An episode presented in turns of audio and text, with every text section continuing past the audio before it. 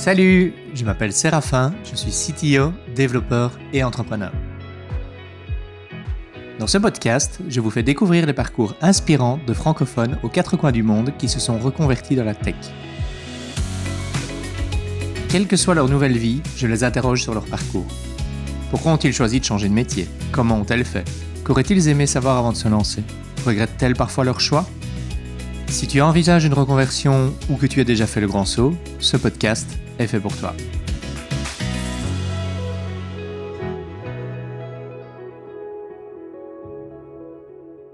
Bienvenue dans le podcast Changement de programme. Aujourd'hui, je rencontre Camilo Gomez. Bonjour Camilo. Bonjour. Tu vas bien? Oui, toi?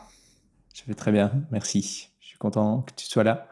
Dis-moi, est-ce que tu peux en quelques mots me dire qui tu es, ce que tu fais euh, et me décrire ta carrière en quelques mots On va revenir en détail plus tard, mais déjà me donner un, overview. Euh, Aujourd'hui, je travaille comme développeur web à l'Université de Montréal. C'est une division de l'université qui s'appelle l'IRIC, l'Institut de recherche en immunologie et cancérologie, au cancer. Et je travaille sur la plateforme de bioinformatique.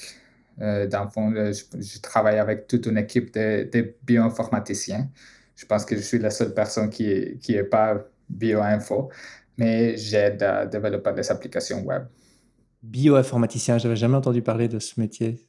C'est, je pense que c'est pas mal récent comme discipline, mais, mais c'est un métier en, en croissance euh, en ce moment.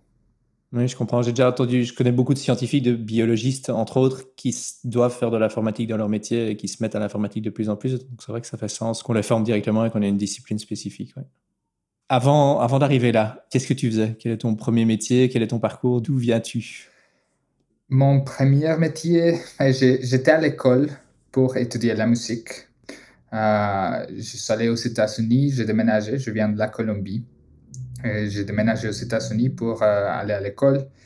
J'ai commencé avec le rêve de tout musicien, de tout jeune musicien, d'être un rockstar, de jouer la guitare pour euh, le reste de ma vie. Mais à l'école, j'ai trouvé que peut-être que je pouvais comme regarder des autres options dans le domaine de la musique. Et j'ai décidé d'explorer un peu l'ingénierie des, sons et la production de musique. Et c'est ça que j'ai fait à l'école, production musicale et ingénierie des sons. Euh, après ça, j'ai décidé de rester aux États-Unis. J'ai trouvé un job comme ingénieur de son dans une petite euh, compagnie de locution euh, c'était une compagnie familiale. C'était vraiment cool parce que c'était une famille américaine, mais d'origine latino-américaine. Et il faisait des, des, locutions en anglais et en espagnol. Donc, je pouvais faire les deux. Je pouvais euh, reconnaître tous les erreurs et tous les, scripts dans les deux. Et j'ai commencé à faire des, traductions aussi pour eux autres. Mais j'avais aussi accès à la page web des autres. Et j'ai commencé seulement à explorer un peu la, la, programmation, à faire des petites choses euh, sur les, sur les sites web. Et il y avait une fois que ma boss m'a demandé si j'avais des connaissances des HTML pour euh, faire quelque chose euh, dans le site web. Et j'ai dit oui, même si mes connaissances sur HTML étaient euh, pas trop. Mais j'ai dit oui. Et j'avais accès à une plateforme d'éducation en ligne qui s'appelait linda.com. Je pense qu'aujourd'hui, c'est LinkedIn Learning. Oui, c'est ça. Et ce jour-là, j'ai regardé tout un cours sur HTML et j'ai fait ce qu'elle qu m'a demandé. Donc, j'ai commencé à faire des petites choses. Après ça, un jour, elle, elle m'a dit qu'un collègue avait une, signature HTML dans ses courriels, que c'était vraiment cool. Il me l'a montré. Je dis, je peux faire ça pour toi et pour toute l'équipe ici. Donc, j'ai fait ça. Elle adorait sa signature HTML. Je l'ai fait pour toute l'équipe. Et j'ai commencé à, voir que j'aimais beaucoup la programmation. Dans ce temps-là, j'avais aussi une, comme on dit ici au Québec, une, une blonde, une copine euh, elle était à l'université. Elle étudiait vraiment, vraiment d'une façon vraiment intense. Et pendant qu'elle étudiait, je faisais un des deux choses. L'un, c'était faire la musique. J'avais un petit contrôleur MIDI que je, je l'avais toujours sur moi avec mon ordi. Je faisais des, des petites beats et des chansons. Ou l'autre chose, c'était regarder des cours en ligne. J'ai trouvé quelque chose euh, sur la technologie de la musique. C'était un cours de programmation en Python, mais en faisant des, trucs musicaux. J'ai commencé à m'intéresser beaucoup plus sur ça. Euh, et finalement, ma, copine, dans ce temps-là, a commencé à regarder pour euh, des programmes d'études supérieures. Euh, J'avais jamais pensé à ça. Mais pendant qu'elle regardait, je commençais à regarder un peu pour euh, mon domaine aussi. J'ai trouvé quelques programmes en technologie de la musique. Euh, j'ai commencé à parler avec des profs pour voir si, si c'était quel, quelque chose faisable pour moi. Il y avait un prof qui m'a dit, oui, c'est faisable, mais avant de faire ça, tu devrais aller dans une université ici au Boston et prendre un cours de programmation, comme prendre un certificat ou quelque chose comme ça. Et j'ai fait ça. J'étais à, Boston University. J'ai fait un certificat en informatique en C++. Ça durait un an. Et après ça, j'ai ben, fait toutes mes, mes applications pour euh, les études supérieures. Et j'étais admis à, à McGill pour une, maîtrise en technologie de la musique. Je fais un peu de programmation, mais beaucoup d'acoustique et tout ça. J'ai bien aimé, mais quand j'ai fini ma thèse, c'était en pleine pandémie. C'était en 2020. Mais l'autre chose, c'est que j'étais un étudiant international. Donc, mon visa ne me permettait pas de trouver un, job à temps plein avant d'avoir mon permis de, de travail. J'ai fini ma thèse en juin et j'allais recevoir mon euh, permis d'études en octobre. Donc, j'avais quelques mois comme des temps morts. Et j'avais déjà regardé l'idée de faire un bootcamp de, programmation web. Et, mais j'avais pas le temps, j'avais pas l'argent, je pouvais pas faire le, le, bootcamp à temps plein parce que je fallait, fallait travailler. Et, mais je pouvais pas travailler dans ces mois-là, de juillet jusqu'à octobre. Il y avait aussi la PCU au Canada J'étais chanceux parce que même comme euh, étudiant international, j'étais admissible à la PCU parce que j'avais, travaillé l'année antérieure à temps partiel. Donc, j'ai décidé de le faire. Et je l'ai fait de juillet jusqu'à octobre. Et après ça, j'ai, trouvé, c'était en fait un ami de, de ma maîtrise, un, un. Je, je lui ai dit que, que je faisais un bootcamp de programmation web. Et il m'a dit que dans une compagnie, il cherchait un euh, programmeur web pour un, petit projet qu'il avait. Et il m'a mis en contact avec, avec son boss. Et ils m'ont donné une interview.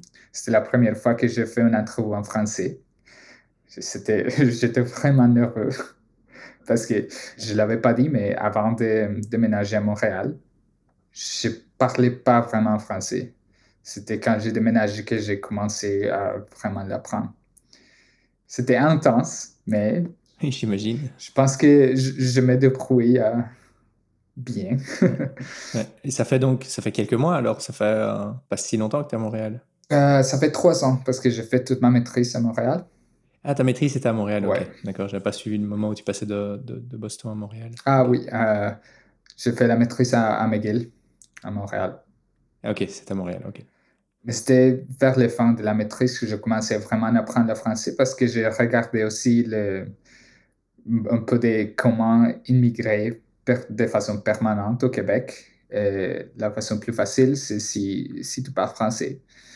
Il y a un programme euh, pour les, les diplômés de, des universités de Québec qui parlent français, que c'est un peu plus rapide pour immigrer. Donc je me dis, OK, je dois apprendre le français. Et après cette interview, ils m'ont donné un, contrat de, quatre mois. Mais j'ai continué à faire des interviews parce que je me dis, c'est un contrat et je me cherche quelque chose à, temps plein et permanent. Et je suis tombé sur un, poste de, programmeur web à l'Université de Montréal. C'était une chose que j'ai envoyé l'application, mais je pensais pas euh, l'avoir. Je, je l'ai envoyé parce que envoyé tout ce que je pouvais. J'étais surpris quand ils m'ont écrit pour me donner une. Et c'était aussi tout en français. J'étais un peu moins nerveux parce que je l'avais euh, déjà fait une fois. Et finalement, ils m'ont donné la job. J'étais vraiment chanceux parce que aussi mon, euh, mon superviseur est top. Il est vraiment cool. Elle, prend soin que j'apprenne les choses que j'ai de développement euh, comme programmeur. C'est vraiment cool. Excellent. Et ça fait combien de temps que tu es à l'université en tant qu'employé maintenant? Euh, depuis janvier. C'est pas mal nouveau. C'est récent. C'est intéressant dans ton parcours d'apprentissage de la programmation. Tu as commencé par l'HTML et, et touché un peu à des sites web de l'HTML, puis ta formation plongée dans du C++. J'ai l'impression que c'est pas mal pour débuter euh, plutôt que de. Bah, tu l'as vu dans le bootcamp, souvent on commence par du, JavaScript, euh, des, langages plus. Je sais pas si je peux dire facile, mais ça s'est passé comment l'apprentissage du C directement en milieu universitaire? C'est différent. Je trouve que, surtout parce qu'à l'université, le, le, focus c'est un peu plus euh, théorique, je dirais. Euh, les bootcamps et avec les JavaScript, les HTML, c'est plus pratique. C'est on va faire des projets, on va faire des pages web et on va te donner le style suffisant pour pouvoir avoir un job et après ça, tu vas continuer à apprendre et continuer à apprendre. À l'université, ça va beaucoup plus approfondir et il y a beaucoup de théories. C'est différent. Mais je dirais que quand j'ai fait le switch à JavaScript, c'était vraiment plus facile pour moi. Parce que j'avais, j'avais déjà. Oui, la, la syntaxe, c'est pas si différent il y a plus de choses que tu dois faire en C++. Donc, quand je fais des JavaScript, j'ai moins à penser. Et le bootcamp donc, que tu as suivi ici au Canada, c'est quoi le nom du bootcamp? C'était Lighthouse Labs. Lighthouse Labs, ok. Lighthouse Labs, où on s'est croisés de peu au moment où, où je commençais à être mentor et au moment où tu terminais ta formation. Exactement. Donc, justement, toi qui as suivi deux types de cursus totalement différents, enfin différents, point de vue universitaire, formation théorique universitaire, formation pratique dans un bootcamp, assez intense au final, puisque c'est 12 semaines, si je me souviens bien, chez, chez Lighthouse. Si, tu, si tu dois comparer ces deux processus d'apprentissage, est-ce qu'il il y en a de deux avec lequel tu te sentais le mieux? Est-ce que tu penses qu'un des deux tout seul aurait suffi à être là où tu es maintenant ou tu as vraiment eu besoin des deux au final pour arriver à ce que tu fais? Euh, C'est difficile à dire parce que je suis là parce que j'ai fait tout ce que j'ai fait. Mais je pense que si je devais comme choisir un des deux pour me rendre jusque je suis là, euh, je ferais plus les, les bootcamps. Surtout parce que parce que c'est plus pratique et c'est plus euh, comme euh, dirigé vers le, se trouver un emploi. Mm-hmm. Et pendant que tu travailles, tu peux continuer à apprendre des choses. Des choses qui m'a beaucoup attiré euh, la, job de l'université, c'est que je peux éventuellement prendre des cours à l'université aussi. Comme employé, j'ai cet avantage. J'ai aussi accès à les courriels de, tous les profs, donc je peux demander est-ce que je peux attendre ton classe? C'est vraiment cool ça. Et, mais c'est quelque chose que j'aime, que je peux faire n'importe quand. C'est vrai que c'est un bel avantage, surtout ici au Canada où les, études universitaires, les cours coûtent euh, très cher. Aux États-Unis aussi, en, Belgique, là d'où je viens, c'est gratuit. Enfin, c'est 800 mm. euros par an de Minerval et tu peux avoir une bourse facilement. Donc, c'est pour ainsi dire gratuit. Donc, euh, c'est vrai qu'ici, avoir accès à des cours via ton boulot, c'est quand même un, chouette avantage. Oui, je pense que c'était, c'était une des choses qui, parce que quand j'ai reçu l'offre d'emploi, euh, j'avais deux offres en même temps. Une des choses qui m'a attiré plus vers l'université, c'était cette option de pouvoir prendre des cours et continuer à, me développer comme, euh, comme professionnel. Au niveau du, justement du prix des cours, le bootcamp chez Lighthouse Lab, euh, combien est-ce que ça coûte un bootcamp comme celui-là? Ce bootcamp, je pense qu'en ce moment, parce qu'ils ont changé la structure de prix un peu, mais c'est à peu près 10 000 dollars. Mhm. Oui, donc c'est un montant qu'il faut pouvoir investir en plus des 12 semaines d'absence de travail où on ne peut pas travailler parce que c'est assez intense ces, ces bootcamps. On ne peut pas se permettre. Enfin, peut-être, mais euh, ça, doit être difficile de pouvoir faire autre chose à côté. Oui. Quand je faisais le, bootcamp, euh, je mettais 12 heures par jour euh, pendant la semaine. C'est une autre chose. Je suis, je suis une personne très disciplinée. je me donnais un horaire c'était de 9 heures le matin jusqu'à 9 heures le soir avec une euh, demi-heure, 45 minutes pour manger, euh, pour dîner, pour souper. Mais à chaque jour, je faisais la même chose. Donc, c'était une chose à temps plein, mais plus que temps plein. C'est pour ça que je ne l'ai pas fait avant. Parce qu'en Boston, j'avais regardé, il y avait une, euh, un bootcamp là-bas qui s'appelle Launch Academy. J'étais allé dans une open house et j'ai bien aimé. C'est seulement que prendre deux semaines à temps plein sans paye, c'était pas faisable dans ce temps-là. Et donc ici au Canada, tu as pu profiter de la, PCU, donc c'est la prestation canadienne d'urgence, si je ne me trompe pas, Exactement. qui est en montant que tous les, les, Canadiens et les résidents du Canada peuvent recevoir justement dû à la pandémie pour leur permettre de vivre suite à la perte de leur emploi. C'est ça. Hein? Exactement. C'est bien que ça t'ait permis de, de, te former et de te relancer ici. Hein? Je pense qu'il y a beaucoup de gens qui étaient avec moi dans les, dans les bootcamps ont profité de ça parce qu'il n'y avait pas beaucoup d'emplois et c'est une chose que tu peux faire en ligne complètement. Donc, si tu es déjà en confinement, tu peux en profiter un peu de, pour, euh, comme on dit en anglais, reskill. Excellent. Maintenant, avec un peu de recul, euh, suite à ton bootcamp, est-ce que tu es je dirais même plus depuis que tu as commencé à orienter ta carrière vers l'informatique, est-ce que tu es satisfait de ton choix? Puisque tu fais plus du tout de musique ici à l'université, en tout cas de façon professionnelle, c'est fini la musique, c'est très différent. Est-ce que tu es content de ton choix?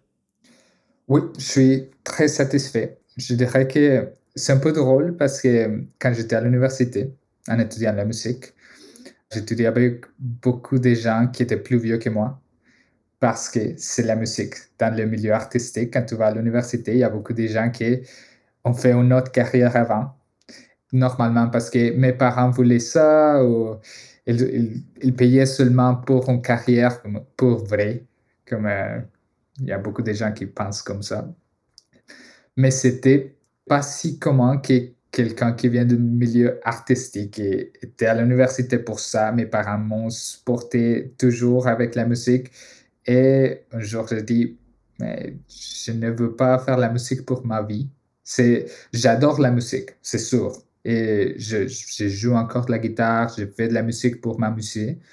Mais c'est différent quand c'est, c'est ça qui paye les, factures. Mm-hmm. c'est plus stressant et des fois, tu arrêtes à t'amuser. C'est, c'est, c'est pas. Euh, comme il n'y a pas de joie, parce que c'est ça que tu fais pour vivre, tu dois faire les projets, payer les factures, je préfère le faire comme un hobby et en profiter de ça. Mais attends, il y avait une question que je n'ai pas répondu. et oui, je suis, satisfait. Des fois, je dis comme un peu ennuyant, mais, mais pas complètement, que si je pouvais reculer, je ne serais pas allé à l'école pour étudier seulement de la musique mais j'aurais fait quelque chose comme un double programme en musique et informatique.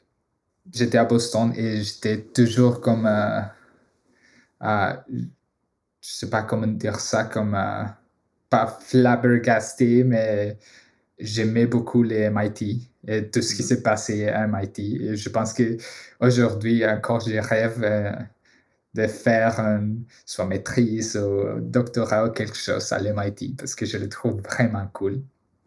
Euh, je pense que avoir su que j'allais aimer euh, la, programmation comme je l'aime, j'aurais fait quelque chose comme ça. Donc tu dis que si tu avais su peut-être que tu serais allé au MIT, tu aurais essayé d'aller au MIT et d'apprendre plus d'informatique que ce que tu as fait jusqu'à présent. Est-ce que tu penses dans ton boulot actuel que si tu connaissais plus d'informatique, ça t'aiderait davantage? Ou c'est parce que tu aimes vraiment le domaine et que tu voudrais en savoir plus, point de vue développement personnel et, vraiment pour toi? Euh, Je pense qu'un peu des deux. Parce que c'est sûr que j'adore apprendre. Encore, je prends des cours en ligne, je, m'informe toutes sortes d'affaires. J'ai fait des petits projets euh, ici à la maison avec des, des contrôleurs, des Arduino et tous ces, ces genres de, de trucs. Je m'amuse avec ça. Mais aussi, je sais que ce sont des habilités qui, dans le marché de, de travail, sont vraiment. euh, c'est quoi le mot que je cherche? euh, looked for, comme euh, wanted. Recherché. Exactement. Mais oui, surtout que le, le MIT sur un CV, c'est c'est assez- c'est prestigieux comme école, donc c'est vrai que ça, doit- ça- c'est ça doit faire quelque chose sur un CV. Et dans le, dans le métier que tu fais maintenant, ça peut-être une question un peu vague, mais est-ce que tu as l'impression qu'il y a des avantages que tu retires de ce que tu as fait avant?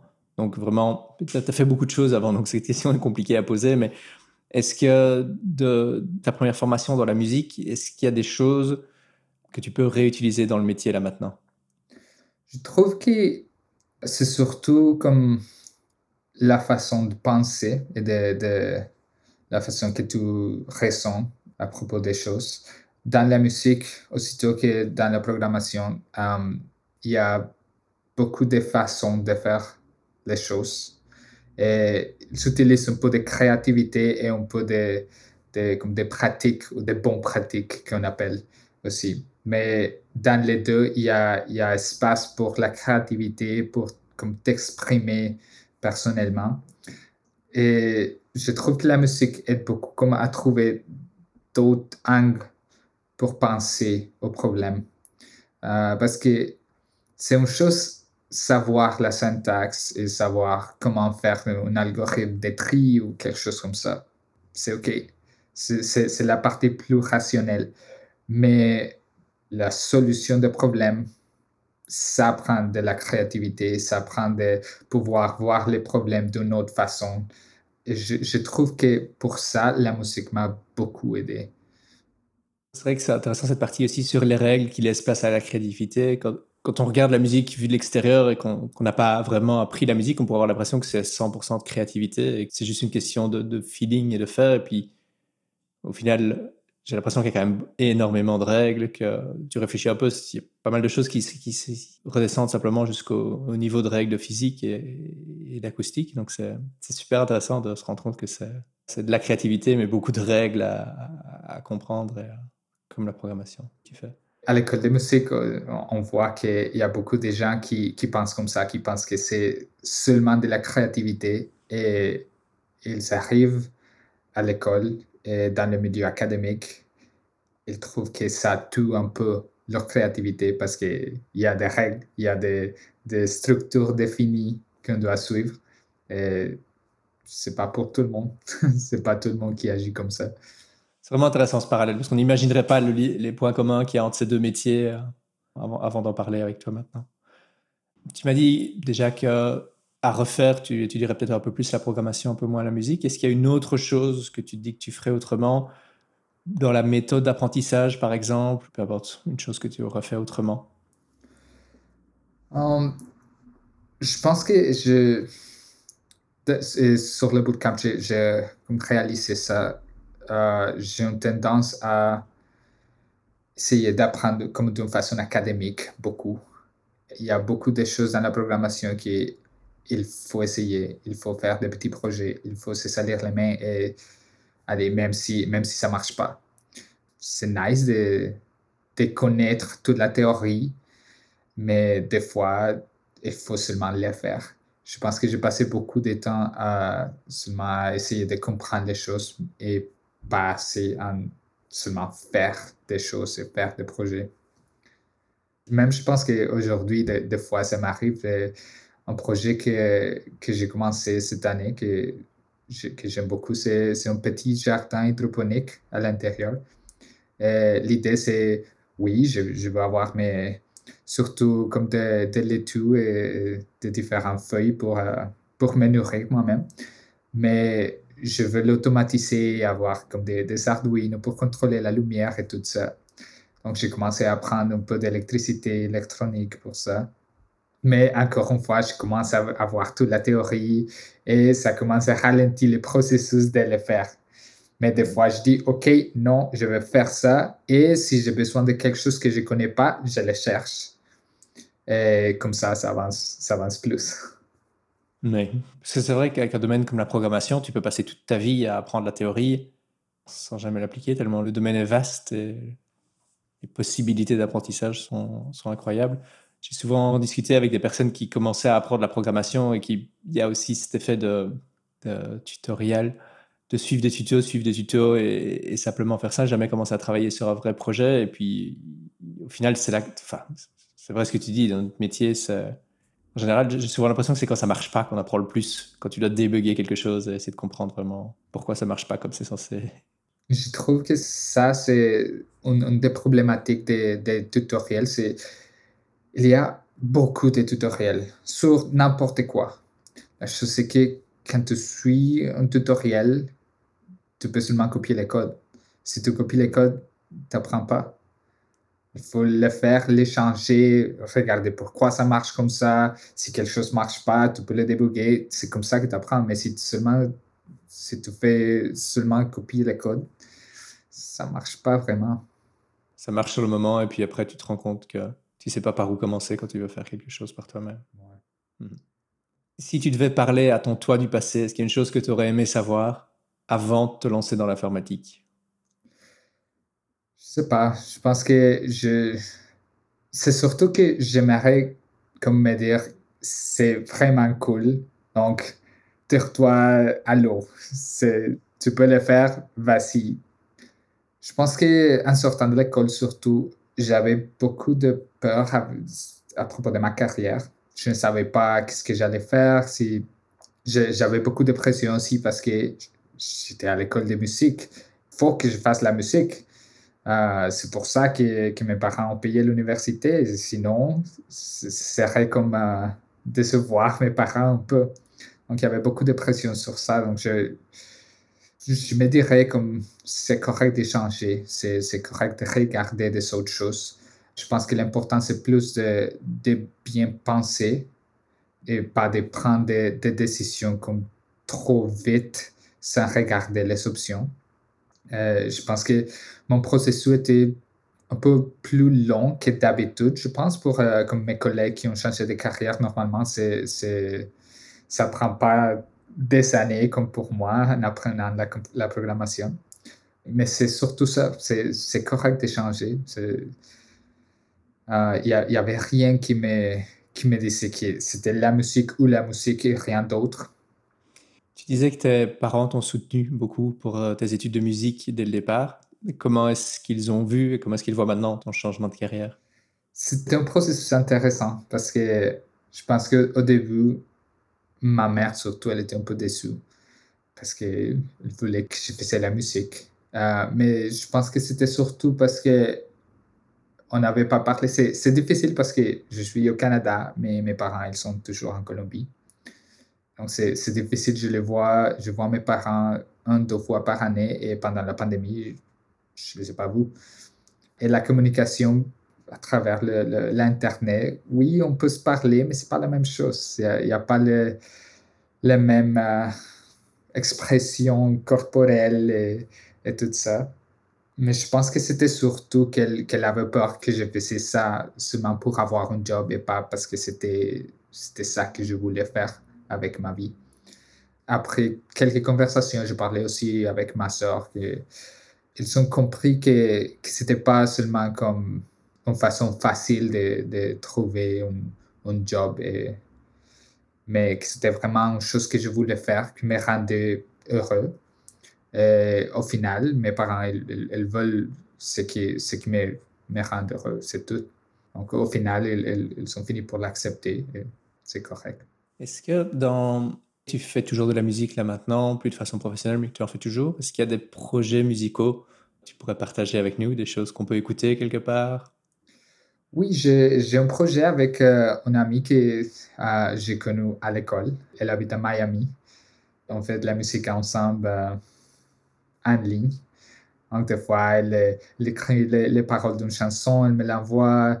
Je, je, fais un beat pour ça et on commence à s'envoyer des, des, fichiers jusqu'à qu'on finit, finit la chanson. On a un projet, on est sur Spotify, ça s'appelle Muru Muru. M-U-R-U, deux fois. Je mettrai le lien dans les commentaires du podcast. Parfait, merci. oui, c'est vrai. la musique, du coup, euh, bah, avec la pandémie, ça n'a pas dû être évident pouvoir faire de la musique. Heureusement que tu peux faire à distance avec euh, un ami à, Miami, mais à part ça, ça doit être difficile de, de voir du monde pour faire de la musique et, de jouer avec d'autres personnes. Oui, c'est la chose de la musique, c'est une chose sociale. Jouer avec des gens, chanter avec des gens, il n'y a rien qui remplace tout ça. La, la famille de, de, ma copine en ce moment est très, très musicale aussi. Et des fois, on, prend une bière, on sort la guitare, on commence à chanter, même si on ne chante pas bien. C'est ce sentiment de communauté, on ne peut pas remplacer ça avec l'Internet. Mm-hmm. Donc, je pense que c'était un temps vraiment difficile pour, euh, pour toute la communauté de la musique. J'imagine. J'imagine aussi les, artistes qui ont l'habitude de se produire sur scène, d'avoir un, public, un feedback du public et qui pendant un an et demi ont, fait de la musique face à une caméra pour être diffusé sur Internet euh, au mieux de ce qu'ils ont pu faire. Ça doit être euh, évident, oui. Si tu devais donner un conseil à quelqu'un qui se lance dans une reconversion, qui veut devenir euh, développeur ou développeuse, qu'est-ce que tu conseillerais de faire absolument? Je pense qu'il faut toujours faire un plan comme j'avais dit avant, il faut bien penser si c'est si quelque chose qu'on aime vraiment et qu'on aimerait faire. Et il faut toujours avoir un plan parce que c'est difficile. Il y a beaucoup de choses à apprendre au début, surtout. Mais il va y avoir toujours des choses à apprendre. Ce sont des choses que j'aime de ces métiers. Mais au début, comme les, en anglais on dit get up to speed, c'est comme prendre ses premières pas pour, euh, pour être en mesure de se trouver un job. C'est difficile, c'est beaucoup de travail. Il faut avoir un système pour se supporter. Si on va prendre un bootcamp, par exemple, il faut planifier les repas, il faut planifier euh, comment est-ce que je vais payer les factures et tout ça. Donc, euh, je pense que c'est la partie la plus importante. Si, si c'est quelque chose qu'on pense qu'on aimerait bien faire, euh, il faut planifier pour ça.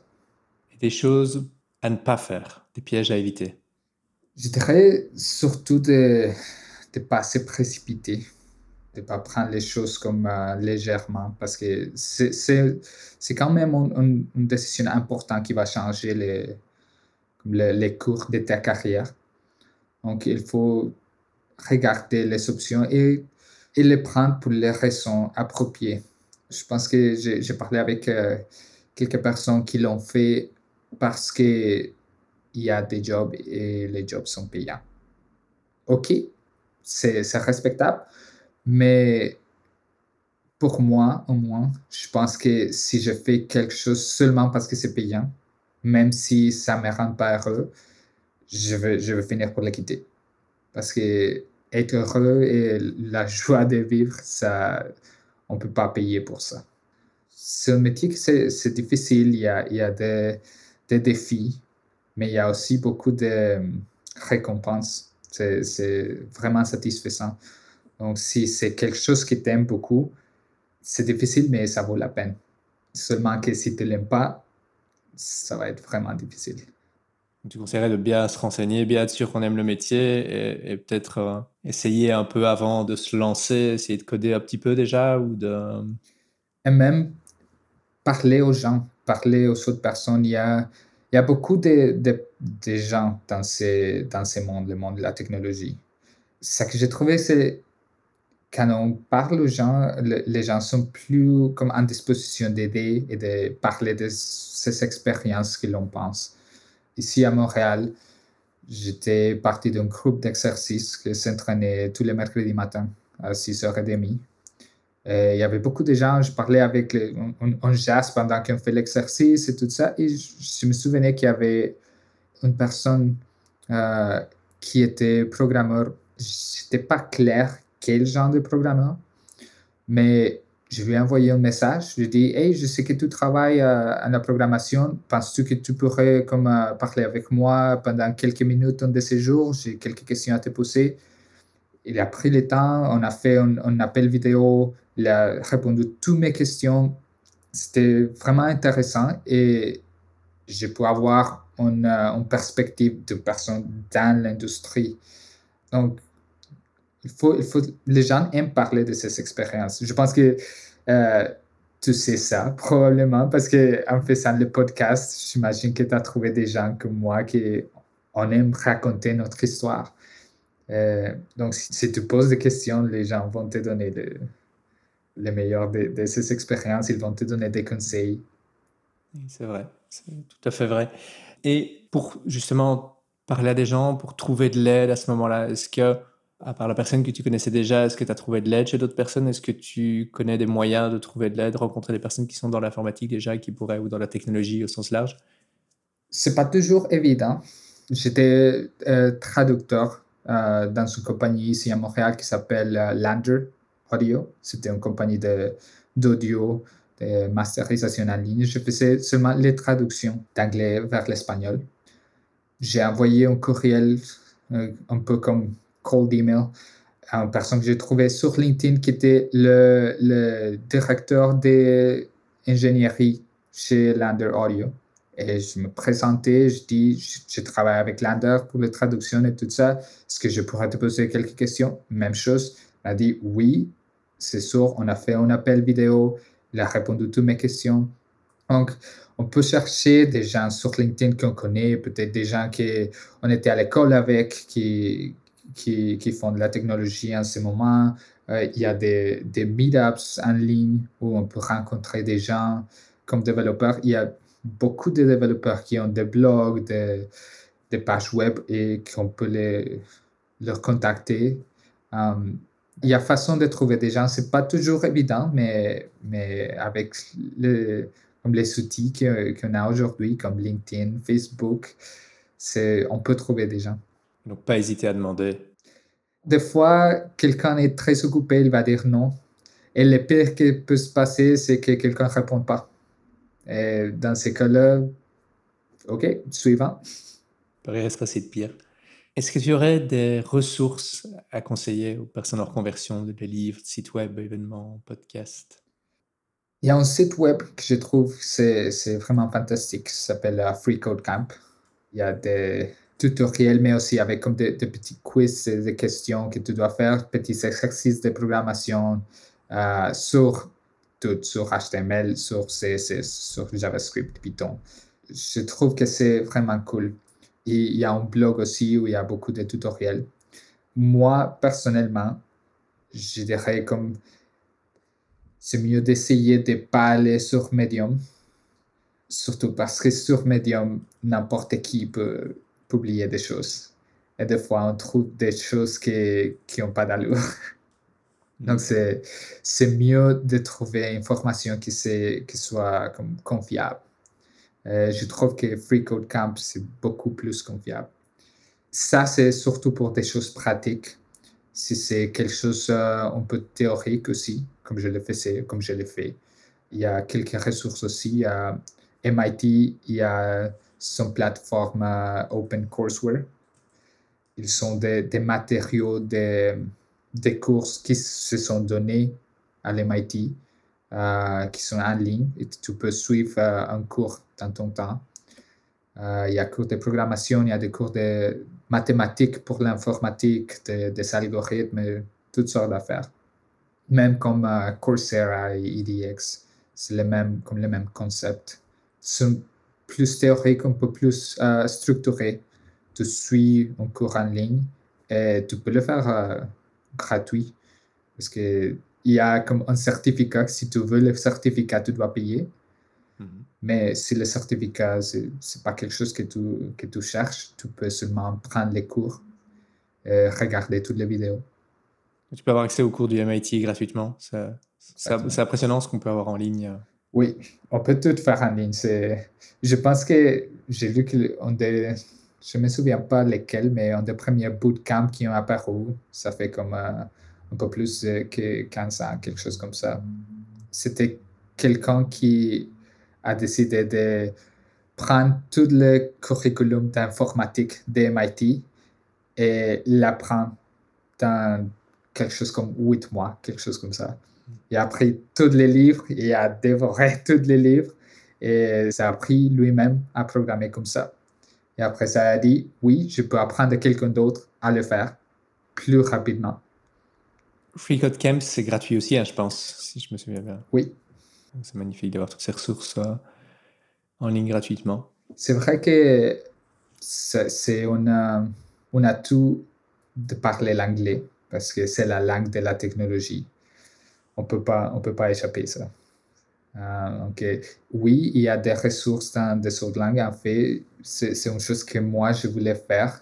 Euh, C'était comme de commencer un, soit un blog ou quelque chose comme une série de tutoriels en espagnol avec le focus d'apprendre la, la, programmation agent dans l'Amérique latine.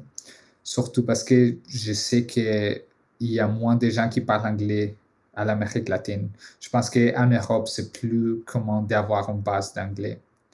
Mais c'est vrai que si chez nous, on nous, pousse pas mal à, apprendre l'anglais. Si tu veux apprendre l'informatique, il faut apprendre l'anglais. C'est une chose avec laquelle je suis pas super à l'aise non plus, puisque bah, c'est déjà compliqué l'informatique. Si en plus tu dois le faire dans une autre langue, c'est pas super évident. Bah, toi, comme moi, on est passé par là. On a dû l'apprendre en anglais, alors que c'est pas notre langue maternelle. Si quelqu'un nous écoute et a envie de rédiger des blogs et des peu importe quoi, point de vue informatique, faites-le dans votre langue maternelle. Il y, a des, il y, a des, personnes qui en ont besoin. Je pense que Free Code Camp est traduit dans, quelques autres langues aussi. C'est vrai que ça peut être une chose à faire aussi de traduire des articles. Ça peut être une bonne façon d'apprendre, de, s'approprier un peu la matière en, en, faisant la traduction de l'anglais vers sa langue maternelle. Oui.